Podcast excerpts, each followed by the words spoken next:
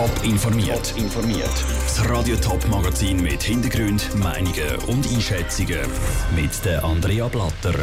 So setzt der Kanton Schaffhausen die Steuervorlage vom Bund um und das sind die häufigsten Fehler bei der Ernährung von Kindern in der Schweiz. Das sind die Themen im Top informiert.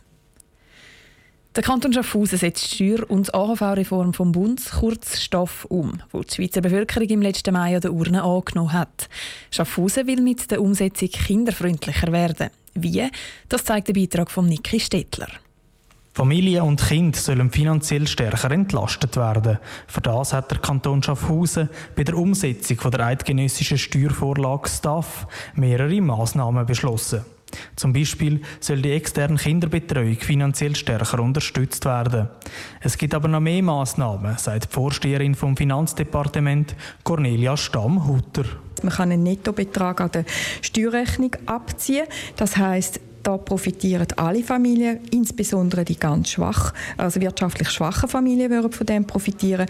Und drittens läuft auch noch auf der Schiene die Erhöhung der Familien- und Ausbildungszulagen. Konkret heißt das, dass jede Familie eine Steuergutschrift von 320 Franken pro Kind bekommt.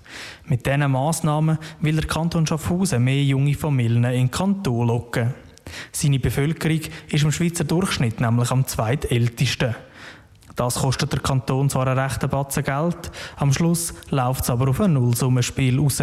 Die ganze Steuervorlage die sollte eigentlich mehr oder weniger neutral über die Bühne gehen. Wir rechnen in den ersten fünf Jahren mit etwa 300'000 Franken Mindereinnahmen auf kantonaler Ebene.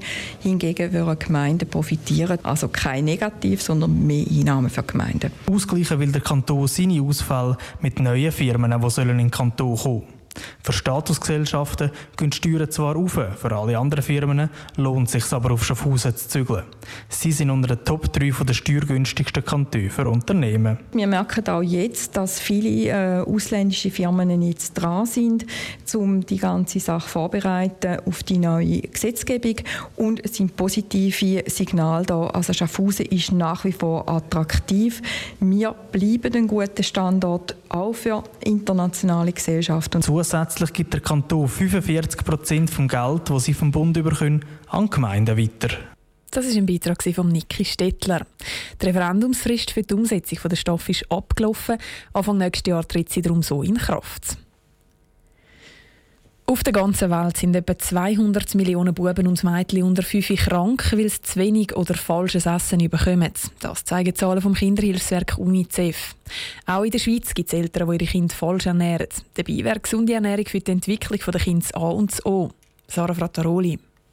Jedes dritte Kleinkind auf der Welt leidet unter Folgen von falschem Essen.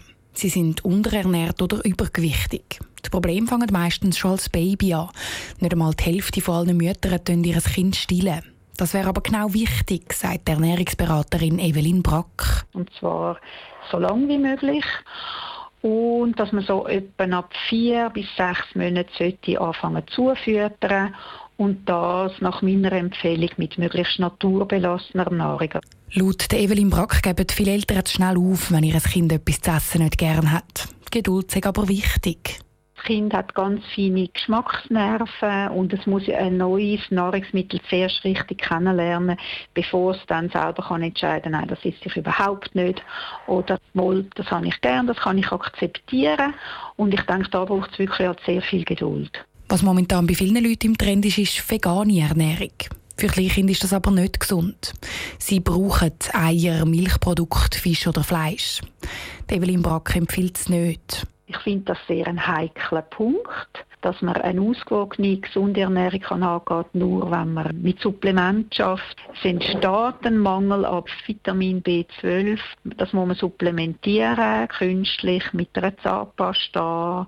Es gibt Tröpfen, es gibt Tablettchen, es gibt Spray. Auch der Mangel an Vitamin D und Eisen muss kompensiert werden, sonst sind Kinder eben mangelernährt. Es kann aber auch auf die andere Seite kippen.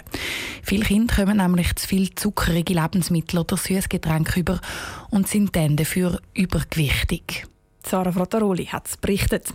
Die UNICEF hat den Bericht anlässlich vom Welternährungstag heute herausgegeben. Laut dem Bericht hat sich die Zahl gerade der übergewichtigen Kinder in den letzten knapp 20 Jahren fast verdoppelt. Top informiert, auch als Podcast. Mehr Informationen gibt's auf toponline.ch.